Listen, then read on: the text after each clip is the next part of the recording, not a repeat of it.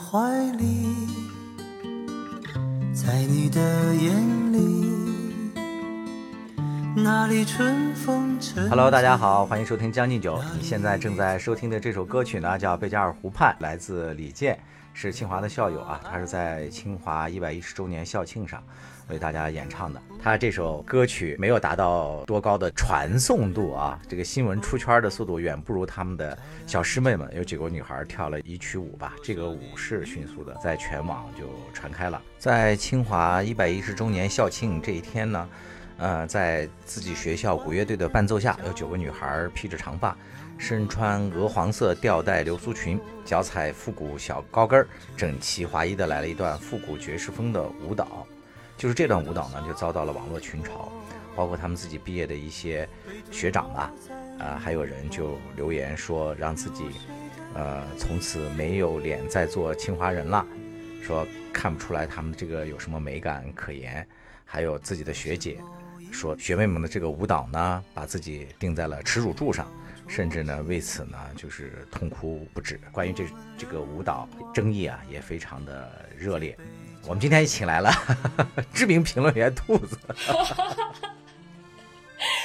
不过你说的确实对，就是李健的这个，呃，我觉得大概跟清华跳舞女孩大概是。呃，一比一百的这样的热度吧，就是比如说你刷微博能看到一条李健的，然后能看到一百条是讨论，对 对，然后然后可能还有那个呃，大概二三是说清华校庆的这件事情，就是基本上就是清华校庆，包括他可能也有一个什么呃，就是李健参加的这个。典礼吧，应该是就都已经让人忘却了。是的，所以我估计这次最失望的应该是清华校庆的主办方，因为他们费了半天劲儿 都没人关注。啊这个事情我最早了解到啊，还恰恰就是这个清华的主办方成员之一吧。就我有一个同学，他应该就是这次的那个主办方的成员之一。哇，你你你这是认识常委级别？什么厂就干活的好吗？然后我这同学呢，那就是核心人员。首先是我们那个研究生群里面有一部外交部的同学，他以这个事情不嫌闹大的 这个思路，就把这段视频抛在我们那个研究生群里了，然后就说：“哎，大家快来看热舞啊！”然后那是我第一次看到这九个女孩，也就是当天吧，就看到这九个女孩在跳舞。我还没有来得及说什么，然后我们班迅速的就就有几个其他学校的那个老师就站了出来说：“哇，这个舞蹈跳的不行啊！说这穿的什么衣服啊？说这个怎么这样？说清华这是恶搞吧？就而且还基本上是以女同学为主嘛，就各种谈笑有鸿儒呗。呃，不是不是谈笑有鸿儒，就是 你看你你你这语就是很鸿儒啊！我们听完就像我们这种劳动人民听完不在你们北大面前，这都是白丁啊。”节目一开始，我们这个底层和上层学学术底层和上层就展开了撕逼。你先让我说完啊。这时候呢，我们那个就是我们有个同学不是在那个清华，就我说的算是那个那个成员主办成员之一嘛，他就迅速跳了出来，说这个舞蹈怎么了？说这个这些女孩跳的很好呀。说我们当年那个呃看别人跳 disco 可能也是那个这种感觉吧。说结果现在呢，disco 都变得非常落伍了，并不觉得它新奇，也不觉得它有什么不雅。说我觉得这个女孩跳得好，非常好。呃，然后那个我们有其他的一些同学，可能有一点那个艺术造诣的啊，就因为我们当初也有那个艺术特长生嘛，特招的，比如说像电视文艺系什么之类的，那几个同学就弱弱的出来说，那个。说，哎，这位同学说这几个女生跳的舞蹈水平，说实话真的不怎么高。说咱们是不是可以批评一下，让他们提高？然后我们同学说不能批评，必须得那个表扬。说这九个女孩顶着多大的压力在跳舞呀？跳成这样怎么了？我觉得非常好，非常好。然后我们那个同学顶着啥压力了？对呀、啊，他们是那个跳了以后对呀、啊，我们说这个压力不对呀、啊，压力难道不是后给的吗？难道是他们自己在跳之前就知道 要被群嘲吗？就那时候他的情绪已经非常愤怒了嘛，就仿佛是他自己费了好大的心思在参与的这场导演的这场这个庆典嘛，就最后不但没有。被大家这个瞩目，因为以前大家看什么清华这东西都是，还有你们北大这些都是仰视的嘛，对吧？都有这种，现在突然变成了一个群嘲的一个视角、一个姿态了，他可能就接受不了吧。结果我们这同学这两天就吵得不亦乐乎。最后我们另外一个同学就抛出来的这个同学，就弱弱的出来想当和事佬嘛，他就说：“哎呀，马上五一要放长假了，说咱们同学毕业多少多少周年，咱们要不要搞个聚会啊？来，来报名吧。”然后两天过去了，零报名。我们同学彻底的被这只这只舞蹈给击碎了，撕了个稀碎，同学情落了一地。哎，其实，其实我就想问一下，你都认识这么那个高层的主办方，就是这个主办方不是有没有说不是高层主办方这一就跑腿儿的吧呃，就是他们在那个跳舞，就是这这些女孩儿，她们其实只是一个呃外围的活动，并不是他们主办方去安排的吧？这点他他承认。他承认，他说这个首先都不是那个正式在那天晚上那个正式晚会上，那个就是上台表演的。他们跳的时候好像当时就在校学校里一个什么水泥地上跳吧。说这几个算是他们学校，你可以把它理解成是一个就是那种学生的社团活动。就相当于，就咱们上大学的时候不是也有那种嘛？有什么大型活动的话，咱们社团不是也要相应的就出来，就是登一下场子，就是凑凑热闹，就是呃贡献一份力量嘛。你比如说像那些什么艺术的，有一些是有出来搞个社团表演，有一些你擅长板书的或怎么样的，在校园里画个什么板报什么的，可能就这种性质的。哎，其实我就不太明白，就是说这件事情都不是他们主办方去安排的，也就说明这条这个跳舞的片段其实是不在他们工作范围内的。那你这个呃主办者的同学何必这么愤怒呢？我觉得可能就是他心里头有那种强烈的集体主义感吧，就是还是也有那种哦，原来他是一个集体主义者，他就是集体荣誉感特别强的那样一个。嗯这个涉及到个人的那个啥了，我不便评论啊。但是他经常会变化，因为我看他平朋友圈儿平时发的是一个就很有意思的一点，就是这个朋同学呢非常主张的是应该让大家广开这个民主和批评之门，你知道吧？就是那种若批评不自由，则赞美无意义。他平时是持这样一种态度的人，但是呢，当这个事情和他的利益，对对，抛出来吗？呃，没有，因为这这次有人我觉得把这句话抛出来，我觉得有人在私下里抛出来过吧，就我们就在私下里聊不，能那个 在群里要在群里抛出来，地那就是彻底的撕破脸皮了吧？我觉得，因为那个是他的 icon 嘛，是他的标签嘛。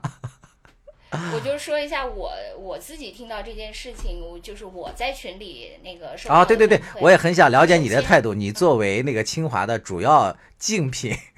北大的同学，如 校各个北大的校友圈里、校友的朋友圈里是如何来评论这件事情的？快来八卦一下。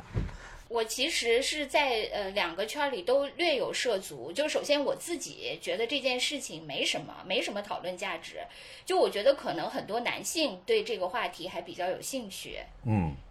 我自己觉得，因为就是涉及到什么艳舞啊、清华女生啊等等等等这些标签儿嘛，所以我觉得你们还挺有兴趣的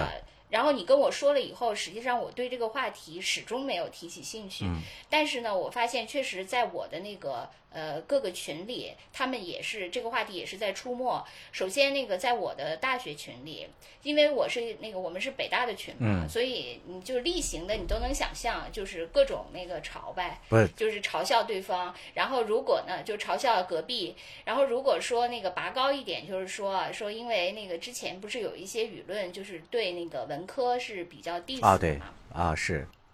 然后呢，就是拔高舆论就会说说，你看那个虽然说呃，就是现在那个呃理工科是呃更受追捧的，但是你从清华女生舞蹈这件事情就可以看出，审美这件事儿是非常重要的，因此文科还有其价值。嗯，对对这就是，上升的比较高的这个吧。然后另呃，另外就是主主要还是大家那个各种呃，就是非常欢乐的那个 diss 嘛，嗯、但是如果这件事情就是换成啊、就是发生在北大身上，我估计可能又变了嘛，对就是这个大家的立场又变了。其实谁，我觉得首先立场先行，是的，对，就立场先行是非常那个难免的，而且立场先行它有一个附带的标配产品就是双标嘛。对，就是你刚才提到的那个关于文科生误国的这个事儿，也是近期的热点之一，是吧？对对对，好像是有几个这个银行的几个人写了一篇论文，里面提到了说这个文科生过多的话会干扰中国的经济正常的发展，会延缓经济发展的速度。呃，就是我觉得他说的这个呢，确实也不是没有道理的，就是因为那个他们的这个理路是这样的，就是说基于现在那个中美竞争的这个格局，尤其是美国对中国进行一些那个科技上的那个封锁围堵，那中国只能是包括那个所所谓顶层设计也抛出了什么双循环理论嘛，就是说首先我们自己要自强，要那个自主化嘛，而且那个有很多数据就显示，就是说所谓中国的呃高校培养的那个工程师的数量，其实是比那个欧美加起来还要多。嗯，对就是，说每年产出的这些毕业生，而且这个可能也确实是我们未来的一个呃主动力嘛。而现在文科说实在的，我也觉得文科的那个本身是很有问题的。嗯因为就像我们就是当年上大学的时候，肯定就是各种西方理论嘛。其实我我现在回想起来，我们那个时候的老师确实就是各种，就我们那时候是后现代主义盛行嘛。我以前也说过，就是我们所有老师都轮番用各种后现代主义的那个理论来砸我们。但是我当时觉得，呃，就是当然当时是很高大上啊，觉得看他们那个口沫横飞的，确实当时觉得被被蒙的也是那个 很震撼。但是我现在回头来想，实际上就是在当时，就是九十年代初的中国，实际上跟那个后现代主义理论，包括那个所有相关的那些西方理论，它是其实已经是诞生在现代化已经非常发达的那个一个那个社会里，它产生的那些理论，然后你要把那些理论用在其实才嫁刚刚起步的中国，嫁接在。中国上是其实我觉得很可笑，就是我当时觉得这些理论真的好高深，因为我不知道它跟我周围这个社会有什么关联。对，就如果那个那有一些理论，就是比如说呃什么基于消费主义的啊什么的，基于某些社会学的那些理论，它应用在现在的中国的这个社会，因为中国也经历了这几轮的这些折腾，以后你也许还能对有一些对接。但在当但时是你说当年，呃，对我觉得很可笑。而呢，现就是这几十年，我觉得高校可能也就是，尤其在文科方面，就说他原来的那套就是所谓的那个西方的理论，可能已经有一点儿老旧了，因为毕竟已经说了二三十年了。对他自己又没有形成一套新的，呃，就是所谓文科建构的那些意识形态或者理论基础，就至少没有一个就是有共识的，或者说那个呃能成几个还比较有影响力的。我觉得尤其近几年更加是这样。对。然后就导致你说，呃，我我是可以投注在文科上，但是你文科到底为就是这个呃这个社会所谓的价值观的构建、意识形态的构建，你做了什么？嗯就是好像确实也没做什么。对，这个可能确实是自己文科的一个尴尬嘛。所以其实你提到了这个文科这一方面，就是也提到了跟这个文科的主要内容相关的一个，就是关于审美力。所以在这次的这个争论当中，其中有一大类的这个撕裂，就是说关于这个舞蹈到底美不美的这种呃撕裂嘛。啊，对对。然后大多数的这个网友跳出来说，这个舞蹈毫无美感嘛，就是说这个穿着也非常的呃低俗。有人 开玩笑的比喻说，这根本就不是清华的，说这应该是清华池嘛，说感觉是，对吧？你也看到这个了，对，然后华清池。说这个。啊，对他他他就叫清华池，但是大家都知道他说的是华清池啊。但是那个他们那个清华自己的人就出来跟他们辩论说，哎，我们这个其实是这个模仿了，大概是呃，就是还是一个什么女性主义解放之前的一个非常有名的一个叫什么查尔斯顿舞吧。所以说，其实是在向他们这个那个致敬，说比如说他们短发波波头啊，什么浓妆直筒裙，什么说这其实是一哎，种女性主义的解放什么的。也有也有点挺强行的，挺强行啊拔，高我。我个人觉得这个是非常是强行拔高的，是为什么？其实因为那个他们也有一些网友就扒出来说，这个与其说是在向这个查尔顿舞致敬，不如说其实抄袭更多的是这个 Nobody，就是韩国的那个啊，对，那个一个女团的，说那更像那个。对，而且我仔细看了他们的动作，因为之前咱们在节目里面不是也聊过，我和我外甥也追过那个 咱们的青三什么 创四嘛，我发现这九个女孩跳的舞好多动作，基本上其实扒的是那个就是女团的舞。所以就在这件事情上，就是对每一个那个立场的人都找到了自己的解释嘛。就你说的这个，就是呃刚才说的这些什么查尔斯顿什么的，这些就是女权派的解释嘛。说这些人是多么那个妇女解放，然后怎么把长裙变成短裙，啥啥啥，就这一类的嘛，对吧？不就是那那一套那个那个理论？就是这些女权主义者就抨击那些抨击这些女孩跳舞的，人，说 只要是女性的都要维护嘛，都要捍卫，大胆的表现自己。嗯啊，代表了男性凝视，说你们眼里头只有这些什么飞舞的流苏，然后露出来的大腿，什么灵感那个那个玲珑剔透的那个身材，你们看不到这些女孩她们自信的笑容，还有她们的什么青春气息什么什么的，就是就是这是一大类嘛，就是对，关所以于这个审就是每一个。人都带着自己的那个有色眼镜儿去看这个世界上的那个就大千世界嘛，然后最后由于自己的这个眼镜儿，所以都看的是自己的那套颜色，所以这件事情真的是特别无聊。就我我就说我还有另外一个那个群，就是我的中学群，因为我的中学群里面有我说我中学不是以前说过嘛，就学霸云集，我真正遭遇学霸是在中学，而不是在大学。呃那个我中学里面有好几个同学都是清华的，嗯，然后他们就在说你这才是红乳班。呀，这是真正的红乳然后有班。啊，对我我我中学确实是还挺红儒的，然后他们呢，就是还有人去那个清华去参加了这个校庆活动，还拍了一些哦视频什么的。但是他们的视角下就不是这样的，就不是网上流传的这个清华，还是我们想象中的那些清华。而且他们这些清华的我的中学同学，他们也在说，就是呃，其实清华舞蹈队的水平非常高。嘛，而且清华舞蹈队还发了一个微博，就是这个女孩金色短裙跳舞的这个视频火爆网络以后，嗯，清华舞蹈队我看过那个官微其实是发了一个微博，就是呃非常隐晦的表明这个不是清华的水平，我不是清华舞蹈队。是他们是用自己已经毕业的那些学生的那个，就是每个人跳了一段，对吧？然后连接起来了一个 MV。我我同学也拍了一些，可能是他们在庆典上的一跳舞嘛，就是这个才是清华舞蹈队的真正水平。我同学当时的评价是说，以我的那个山寨眼光来看，这就是春晚水平。就我那个清华的中学同学说，啊他说清华舞蹈队的真正水平，在他看来就是春晚的水平，因为他拍了一段，确实就是跳起来非常专业，也挺美的。对，像我这个同学，他他呃说，他说清华的那个舞蹈队其实有一些就是特招生嘛，就本身、本身就是舞蹈特长生，是的。另外他也有一些是从呃学生中选拔的，这些人据他们说，呃每周都要练两次，如果是要有表演，还要加练。所以他们其实是非常专业的，呃，这个不能因为这段舞，就是说清华的那些呃各种文艺表演，还包括清华的那个唱歌的那个水平也是非常高，这个确实不能诋毁人家那个在这方面的什么审美和修养。他们那个清清华舞蹈队的那个公号不是马上就给了解释吗？他说我们那个舞蹈队没有参加游园，就是那九个九个女孩跳的其实是一个游园活动。说那个清华舞蹈队说他们自己只参加了那个校庆联欢晚会，就意思是他们登堂入室了。对，另外那个我我其他的 另外一个清华的中学同学就看到清华舞蹈队的这个微博或者说公号，就是暗暗的表明，其实那个不是他们舞蹈队的，他他又对这种那个做法觉得不好，觉得这是把那个同学 给抛弃了。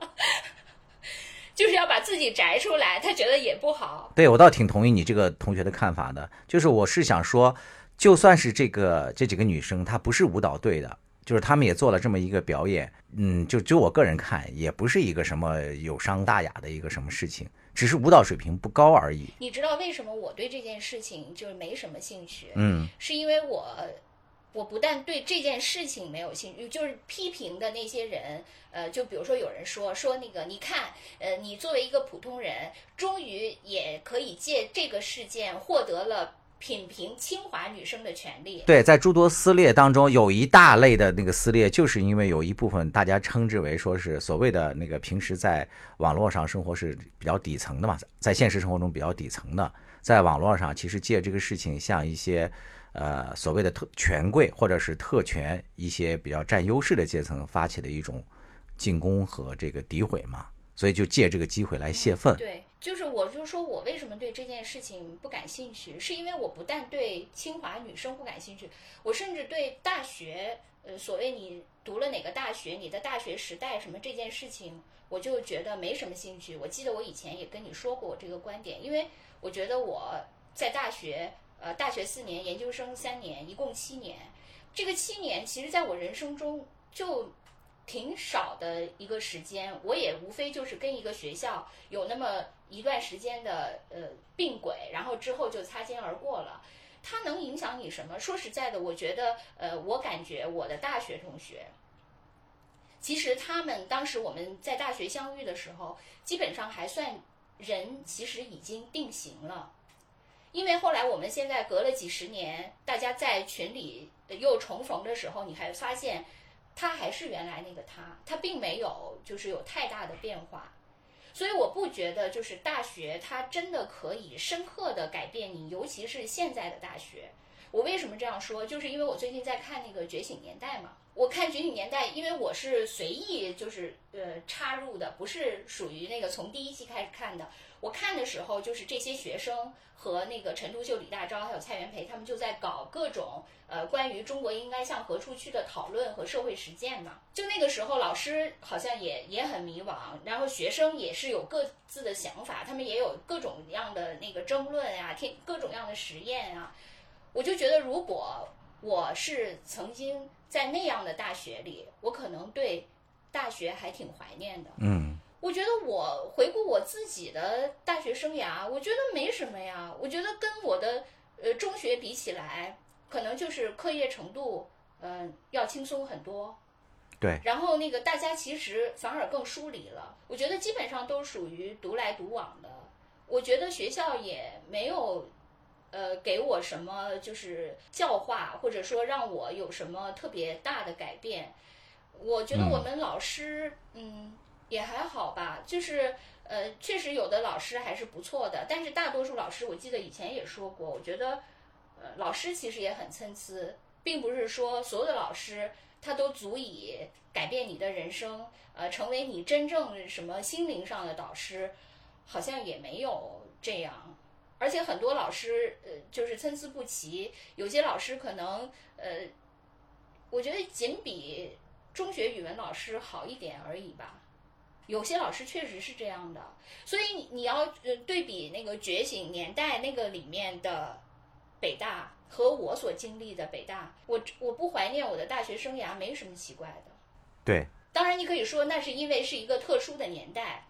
对，是一个特殊的年代。但问题是，我觉得我在的北大可能正好是一个特别平淡的时期，就导致整个就是进入的历史阶段不一样嘛。后来我我当时不是就读完了研究生以后，我就去工作了嘛。工作了几年，我又对社会也那个觉得那样。我曾经跟我导师说，我说要不然我再去回去继续读书吧。然后我导师就跟我说，说你别回来了，现在学校跟社会是一样的。嗯。所以这个就是我面临的大学。我觉得那些就是就包括我很多大学同学，就他们一提起母校，就就诸般怎样。反正我是没法共情。就是咱们刚才聊的这一段呢，其实就又是网络上为什么关于清华这几个女孩跳舞，呃，争论这么激烈的一种解释。一大类人实际上对大学现在的大学是非常失望的，他正好呢也可以借这个机会呢发泄一下对这个学生的整体的这种失望。但是呢，有一些人就是批评了，啊，不是，因为我觉得你的这些那个批评更有道理，在于什么呢？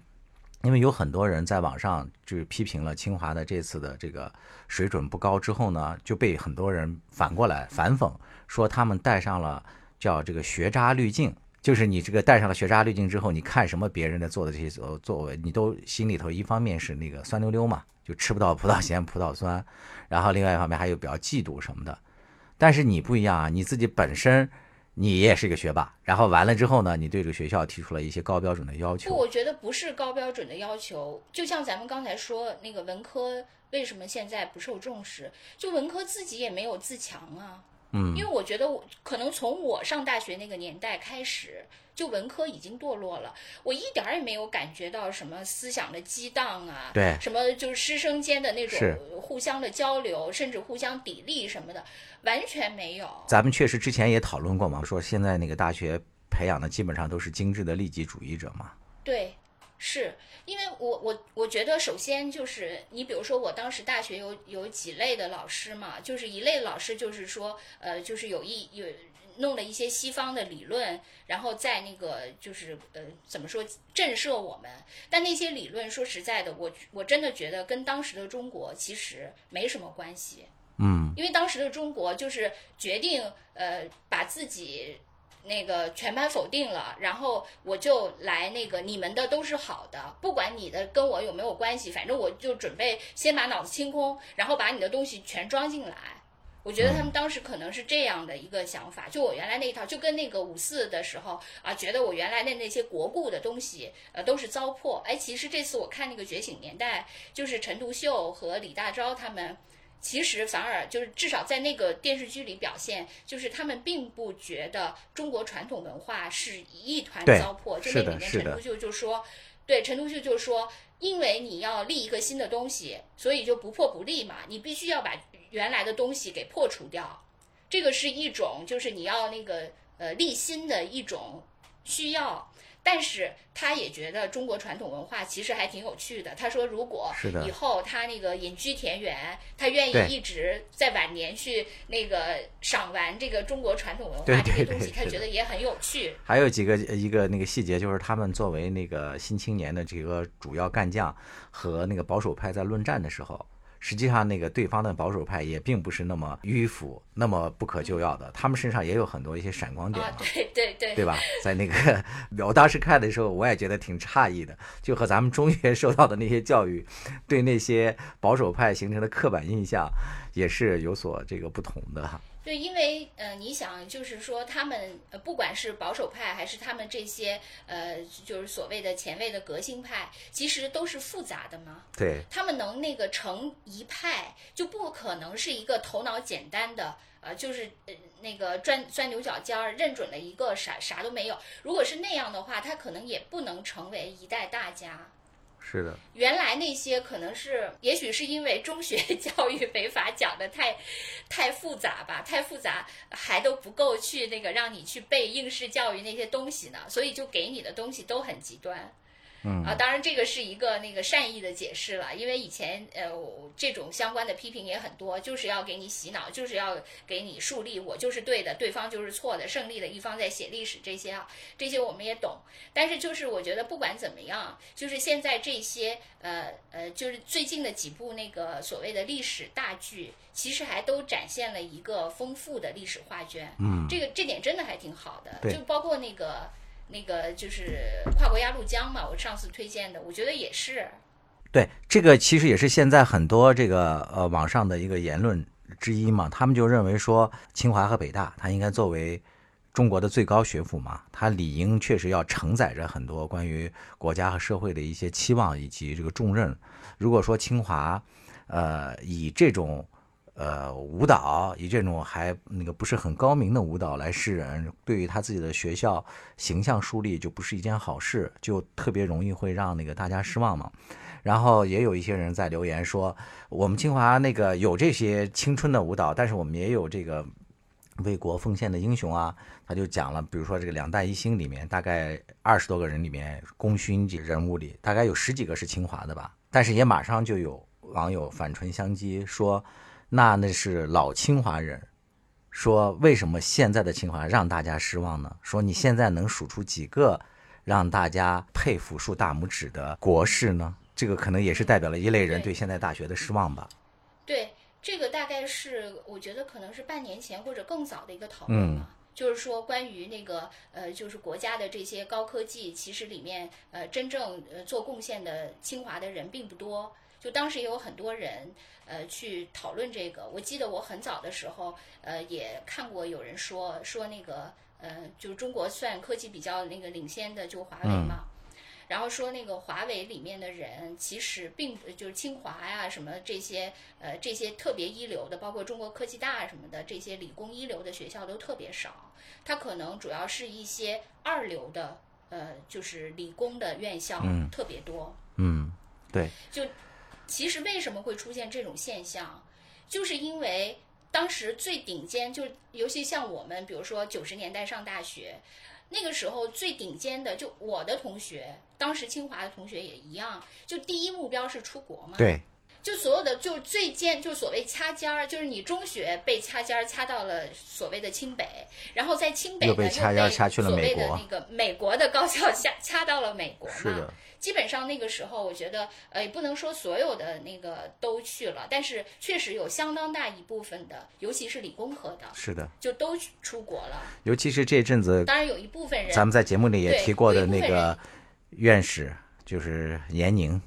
不是当选了美国的院士嘛？哦对对又把这个讨论是是 又重新又又给那个引引燃了。就后来因为可能国内的这个呃市场起来以后，就有一些出国的人，他又看到了国内市场的机会，然后他们又回来。但这些回来的人呢，就是很大一部分是投入到那些，比如说呃什么投资呀、创业呀、互联网啊，就是投资到这个领，就是投入这个领域，而不是投入到就是我们刚才所所说的那些科研的。就科研的就比较少。后来有千人科学家什么的，我不是上次也说过，我有个师兄是那个千人科学家什么，我有我有一个同学也是，但是他就是那个省级的，还有国家级的等等，就是这些那个也有一些，但据我这个呃所谓省级的千人科学家的这个同学跟我说，其实就像他们从事学术研究回来的还是很少的。嗯，是的，就是很多人是因为看中了，就是他们回来从海外回来是看中了中国市场有有可以赚钱嘛，就是因为这个市场起来了，就这种怀着来中国市场赚钱的目的的人，实际上是更多的回来。但是像这种就是回来从事科研的，其实是相对来说比较少的，反而是那些可能是二流的那些理工的学校，它可能就是出国的相对来说少，就成为了像华为这样的公司的中流砥柱所。谓的栋梁主力。对，而你会发现在这个过程中，如果大家呃就是所就是九九六，或者是那个呃爆肝，然后最后还是能研发出点东西来嘛，所以他们才成了中国所谓现在这个有一点那个科技实力的一一个那个主流人群。嗯，所以其实清华这九个女生，你看似她们跳了一段很简单的一个舞蹈啊，但是实际上她这个事情投放到这个复杂的现实环境当中去，它真的是就像一面镜子一样，它映射出了各种社会情绪嘛。就很多情绪在这方面，在这个事情上交织，他们本身讨论的这个话题已经早就超过了这九个女生本身的这个舞蹈啊，还有这个清华的校庆这件事情了，它背后蕴含着很多社会情绪在里面。就像咱们刚才讲的，你关于最近特别热的这个性别争议，就男女权的对立，是吧？男性凝视和这个女性主义的觉醒，在这件事情上吵的是那个不可开交。他们不是还有人搬出来了那个鲁迅的什么那段话嘛？什么看到这个胳膊就想到什么什么那段，你记得吧？咱们好像原来上中学学到过，女性主义就开始站出来抨击这个男性对他们的这种长期的捆绑和欺凌嘛。还有一些就是刚才我们提到的一些社会底层人士，他没有机会享受社会好的这个教育，享受好的资源，在这件事情上，他也就是发泄一些愤怒。还有一些就是对这个社会的，呃，这几十年来吧，在这个大学教育方面走的一些弯路的一些失望。目前的大学确实没有对，呃，担当起他该有的这个责任，呃，这也是一类这个情绪嘛。但是不论如何呢，这些社会情绪最后呢，都落到了这几个小女孩身上，确实对这几个小女孩来讲，是个人来讲是有些不太公平的。我在网上也看到了这个这几个女孩的当事人之一的发声哦，嘛，是吗？哦，你果然是做功课的这个。队长，他说这自己很非常委委屈，但他也解释说说这个节目是他们呃有关部门要求他们在几几天内就排出了，而且给他们的那个服装经费呢也十分有限。但是呢，我觉得这个女孩呢也展示了一些现代这个女大学生的一些自信。她说：“你们的批评我都会认真这个对待的，但是呢，说我们这几天在网上受到的这些大量的人身攻击和谩骂呢，说实话，对我们造成了极大的那个心理创伤。哦，对，你知道我还看到一种那个，你说到这个，我还看到一种评论，就说说他们呃这些能上清华的人，就是所谓那个那个呃，你能有多大的赞美，就得承担多大的诋毁。呃，就像那些流量明星一样，你既然拿那么多钱，你就得被骂，就很多人有这个心理吧。那这些女孩收到的赞美，然后她她经济化了吗？她变成实际利益了吗？能像那些流量明星避个税都几亿了吗？就我。对，我不能够吧我刚才就是还想说那个为什么？其实我就是说我对大学还挺失望的，因为我对清华不太了解嘛。清华就有人对清华有一种批评，就是说说清华很割裂，就是一方面呃清华就是呃他那个追求这个所谓的学术的那个顶尖，去跟那个欧美的学校呃就是。就企图去够到他们的那个天花板，但另一方面呢，就是清华好像又很那个讲政治，呃，那个就是很那个保守，是一个呃，就是说清华也是个两面人，很分裂的一个那个啥。尤其是前阵子那个谁，那个习大大不是还去他们那个学校校庆是吧？多少周年演讲嘛，更是让很多人对这个事情心怀那个啥嫉妒吧。对，但是我我自己感觉，我觉得像那个，比如说呃，北大就是呃，像我们我们文科的，我感觉是那样的问题，就是说，呃，原来所追求的那个西方的那些东西，可能他也没法，就是经过了刚才说经过了这个二三十年，其实他也呃没有怎样，还是那套科嘛，反复的说了二三十年。但是呢，就是你比如说我我自己是所谓学古典文献的嘛，我觉得可能就是呃，你这一派就所谓的保守派或者国故派这一派，它其实又跟那个就是呃过去那些呃国学根底特别牢固的那些大家又不一样。就你比如说，就像我我们系肯定有一些人，就是像呃裘老师、裘锡圭先生那样的，他可能因为他天生的那个对这个东西特别专注、特别有兴趣，他就沉浸在他那个世界里，他可能学术水平确实已经到达。很高的境界，但是更多的老师，我觉得他们可能也是属于应试教育出来，然后呃，就是到大学才学这个专业。实际上，国学功底可能也就比肯定是比其他的要强一些，但是实际上也没有是一个特别深厚的学养。然后这两边呢，就是完全西化的那些人，也是从外面呃，就是所谓的外贸倒卖进来的。然后这些人，这些所谓的国故派呢，也是半路出家。其实这两边都不是很正宗，但是呢，他们又都互相很 diss 对方。就比如说，我们专业老师当时经常指那个，比如说，呃，现代现当代文学那些老师，他们有些发言可能涉及到中中国古代的有一些错错误嘛，就是，然后他们就会跟我们言谈中就会耻笑他们，然后那些那个所谓的讲什么文艺理论的那些人，肯定也耻笑，就是学古典的这些人，就是觉得这些人就会那些固执堆，满脑子都是榆木疙瘩什么的，就是这两边其实都不是很。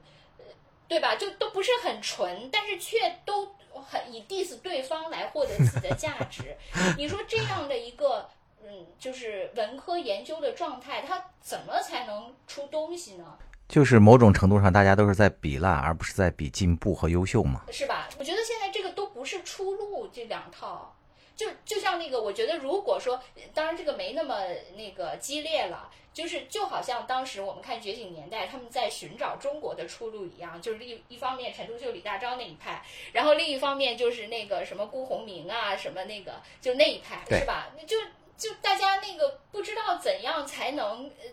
你到底那个路是什么？对，其实我觉得那个攻击一下对方吧，倒也没什么，就是发泄一下心里的一些情绪嘛。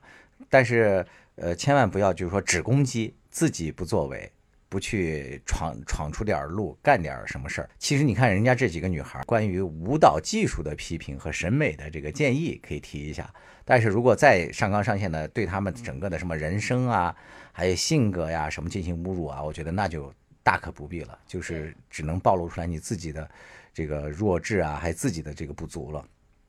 因为这几个女生，人家又不是清华舞蹈专业本身毕业的，人家自己本身在某个程度来讲，已经是学霸级的了。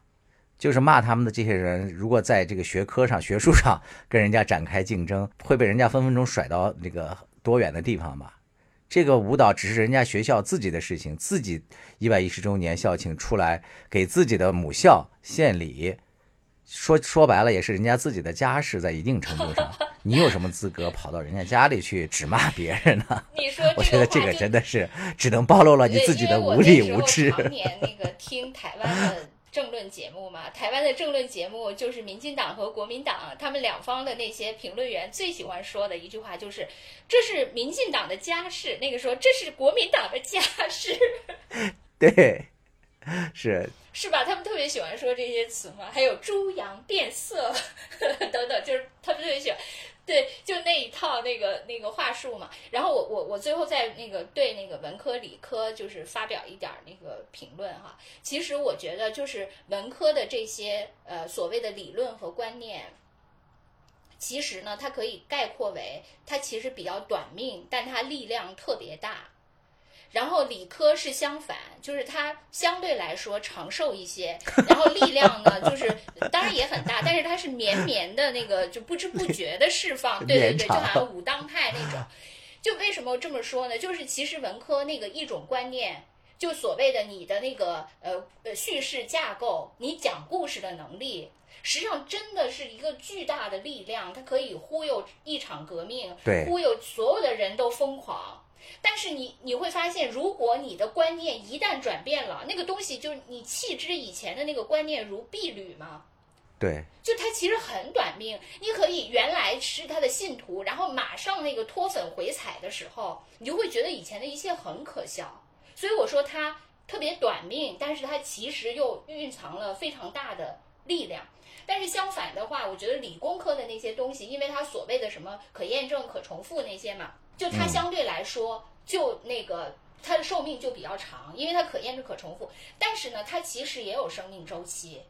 就是它这套理论，比如说呃什么后来那个量子力学出来了，又替代了以前的那个物理学的那一套理论，就但是它的周期可能会比较长，但是它那个的它的力量呢，又是就是它呃，你当时说那个什么呃发明蒸汽机可以那个引发一场革命，但是日基本上它还是不会像就是文科的那些观念就引发人狂热，就是。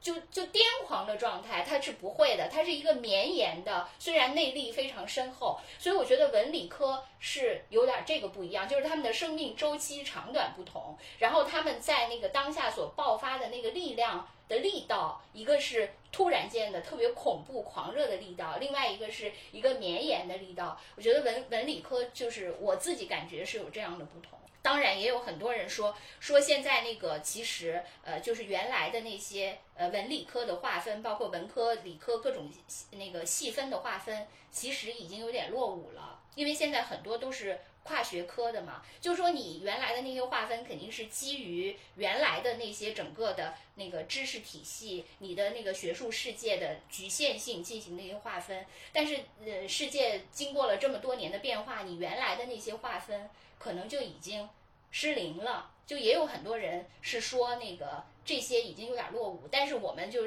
现在既既然还没有一个整体的变化，我们还以那个文理科来讨论，就是以上我的这一点思考。是要作为我们今天的结辩吗？关于清华舞蹈的这个撕裂，是我们刚才谈到的是那个是男女权的撕裂，还有关于这个呃在受教育程度上优势和弱势群体的撕裂，还有这个你最后以这个文科理科的撕裂做了一个最终的升华和总结。哎，其实我觉得清华的那个还让我印象挺深刻的，就是他们有一群七十平均年龄七十五岁的呃老学生吧，哦老学姐、是老对是吧？学长们他们回来唱那个嗯《少年》，那个还挺让我感动的。你看了吗？那个？没有，对我确实是有这个问题，就是说，当大家都说什么好的时候，我好像就天然的就排斥。就是我没就是不想加入到那个共同叙事里嘛。你有另外一个能力你在所有的这个公共叙事里面你没有参加，但是你对所有的事事情做了直接判断，这也是一个能力。立场先行嘛。在不掌握事实的前提下，做了那个都无法辩驳的结论。对你说那个，咱们多次批评立场先行，其实我就是嘛。因为每次咱们评论各种影视剧、综艺什么的，我都没有看过，但是我都评论了。这就是北大和清华的区别。我们不跳舞，但是我们能评论。